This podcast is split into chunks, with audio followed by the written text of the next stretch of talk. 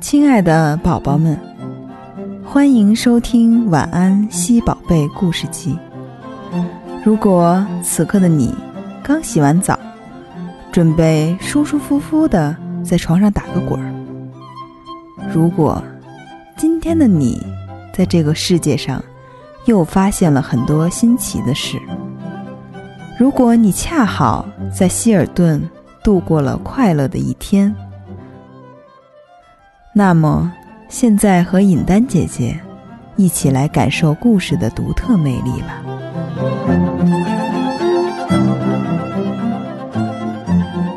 今天，尹丹姐姐要给宝宝们讲的故事是《没头脑和不高兴》下集。却说，没头脑成了建筑工程师以后，第一件事情。就想到给小朋友建筑一座少年宫，让全市少年儿童能同时在里面过节日、过星期日。他画了个图样，是座三百层的大房子，大厅有万把个，有剧场，有运动场。有游乐场，有图书馆，总而言之，应有尽有。房子就照着图样盖起来了。过了两天，没头脑收到请帖，是少年宫请他看戏。他一路上到少年宫去。只见两旁人山人海，热闹非常，跟赶集差不多。一个个小孩身上背个行军袋，脚下穿着运动鞋，还有些孩子扛着帐篷、汽油炉、锅子、水桶、被子、毯子、褥子。还有些孩子扛着小担架、医药箱，这些人全都向着一个方向走。没头脑心想：这些孩子多半上哪儿露营去吧？也不多问，就管自己上少年宫去。走不多远，没头脑抬头一看。不远，就是他亲自设计的少年宫。这座大楼高不见顶，半腰里云彩缭绕。它不但高，而且大，每一层有汽车、电车行驶。这不是一座房子，像一座一层层的城。没头脑走到少年宫门口，刚想进去，守门的同志把他拦住，问他进去干什么。没头脑拿出请帖，我是来看戏的。守门的同志说：“对不起，您这样去看戏，怕戏没看成，人倒饿死了。”你看，别人去看戏，都得带吃的、睡的东西呢。没头脑听了这话，这才看到，他以为是去露营的人，都是进少年宫来的。没头脑摸不着头脑，弄不清楚到底是怎么回事儿，连忙把请帖一看。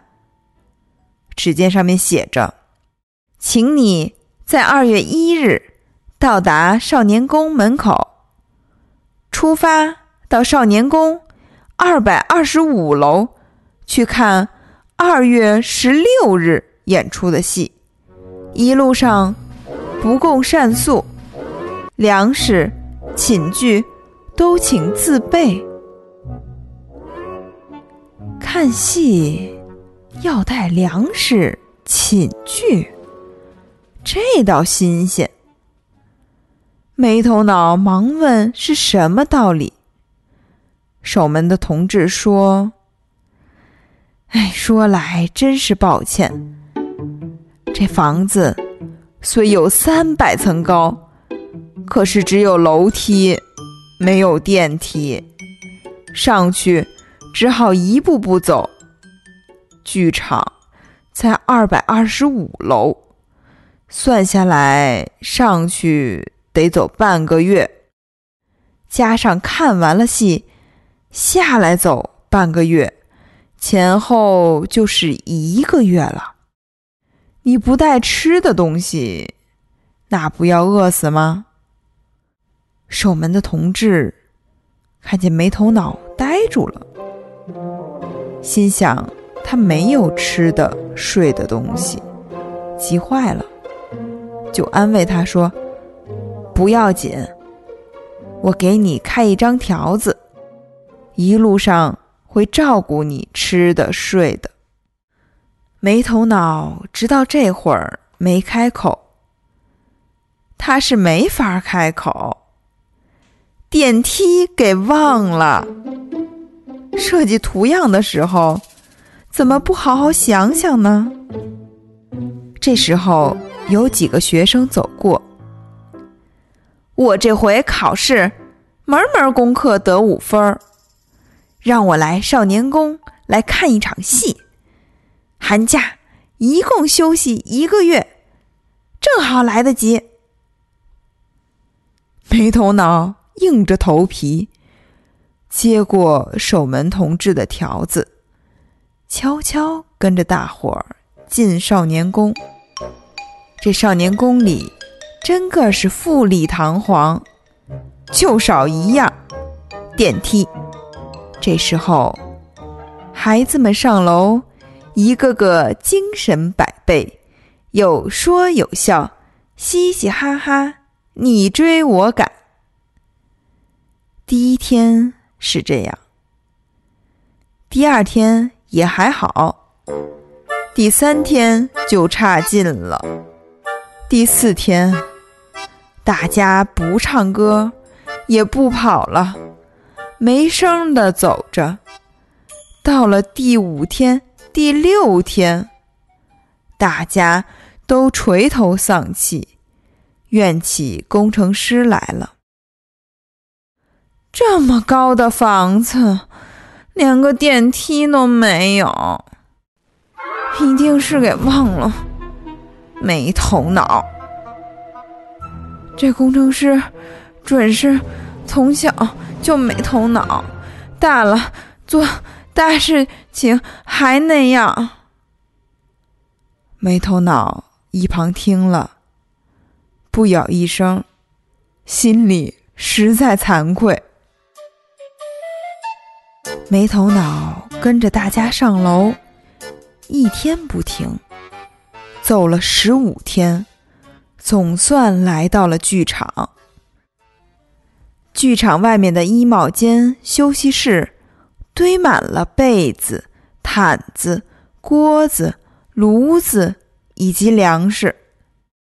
假定说，每个人出发时带三十斤粮食，走了半个月，还剩十来斤，那么五六千人来看戏。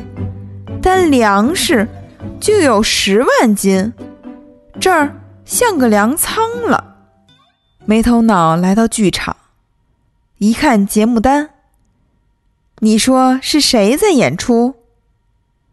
原来是他的老朋友不高兴。这次演的戏是武松打虎，大家一定知道。武松打虎是古典文学名著《水浒传》里的一段故事，讲的是好汉武松喝了酒过景阳冈，遇到老虎，抡起拳头，一下子就把他打死了。不高兴，演的就是这只老虎。大家不要以为演老虎简单，才不简单呢。老虎得演得猛，演得不猛，就显不出武松的本事。这时候，剧场里锣鼓康康康康敲起来了。天鹅绒幕布拉开，台上。一片阴森森的夜里景色，一个醉醺醺的人歪歪倒倒地走出来，手里拿着一根棍棒。这人就是武松。霎时之间，只听见“呼”的一声，武松猛地一惊，酒也醒了几分。但见树木后面扑出一条猛虎，就是不高兴。他向武松扑来，跳得高，窜得快，观众起劲儿的拼命拍手。武松迎头给他一棒，棒断了，就赤手空拳跟他打。锣声吭吭吭吭敲个不停，武松老虎厮打个不住，一来一往，足足打了两三个钟头。武松呼噜呼噜直喘气，老虎还是精神啾啾。武松轻轻跟老虎说：“够了，够了。”你得倒下来装死了。老虎回答说：“不高兴。”康康康康，又打下去，足足打了四五个钟头。武松拳头都举不起来了，央求老虎快点躺下来。老虎还是说：“不高兴。”康康康康。又打下去，足足打了十几个钟头，武松动都不能动了，恳求老虎马上躺下来。老虎只是蹦过来跳过去，一个劲儿说：“不高兴，不高兴。”武松打虎打了半日半夜，还是不分胜负。剧场。只好宣布暂时休息。欲知后事如何，且看下场分解。到了第二天，幕才拉开，养好了精神的老虎凶猛地跳出来，武松懒洋洋地跟在后面。两个一打，又是十几个钟头。武松求过老虎多少回，请他死了算了。无奈老虎斩钉截铁回答他：“不高兴，不高兴，不高兴。”最后又只好休息。第三天、第四天，没完没了的打下去，也不知。是武松打虎，还是虎打武松？武松怎么也打不死老虎，老虎怎么也不高兴死。台上这么一天天往下打，台下的观众可就着急了。再打下去可不行了，学校要开学了。再打下去可不行了，妈妈。要坐飞机来找我了，连观众都求起老虎来，帮帮忙，倒下来死了吧！可是老虎就是不高兴死，生龙活虎的蹦过来跳过去，没头脑，越看情形越不对，觉得不高兴的毛病。跟自己的毛病一样，都给大家带来害处。正当台上武松给老虎逼得没办法，老虎正在张牙舞爪、神气活现的时候，没头脑冲到台上去，一把抓住老虎的尾巴，也不管老虎狂吼大叫，死不高兴走，就把他倒拖下台，奔到剧场门口，骑上楼梯把手。呼呼的直往下滑，用一分钟十五米的速度转过来转过去，转过去转过来，七转八转，一天就滑到了楼下。到了少年宫门口，坐上汽车，来到仙人的地方。仙人掐指一算。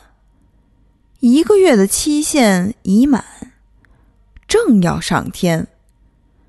没头脑倒拖着不高兴赶来，请求他说：“谢谢您，把我们变回去吧，变得跟原来那么小，让我们从头来过，得从小养成好的习惯呢。”一转眼。没头脑，他们就缩成原来的样子，一点儿也没大，一点儿也没小。他们回到家里，累得倒头就睡，仙人也就回到天上。从此以后，咱们就再看不到仙人了。第二天，没头脑一觉醒来。把浑身上下看了个够，就像没出过什么事儿一样。他上学前上我家，把这件事情告诉了我。我说：“你这是梦。”他说：“不管是不是梦，从小养成好习惯总是对的。幸亏仙人把他们重新变回来。”要是仙人走了，那怎么得了呢？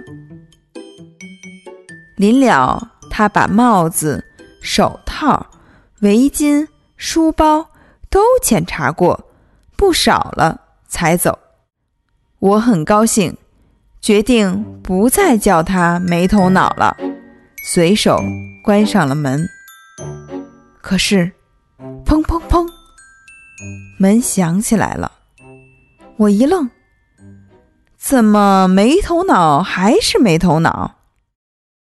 我开门一看，果然是他。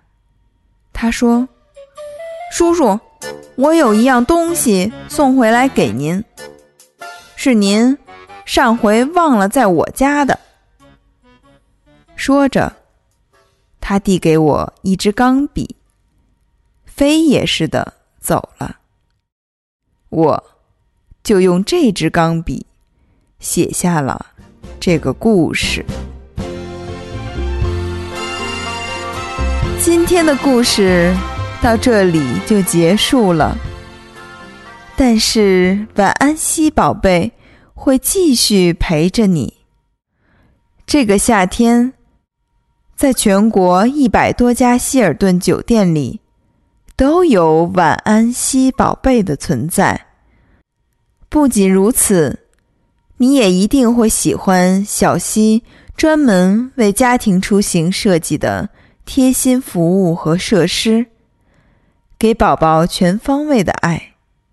快去告诉爸爸妈妈，这个夏天来希尔顿，小溪给你讲故事，伴你入睡，陪你长大。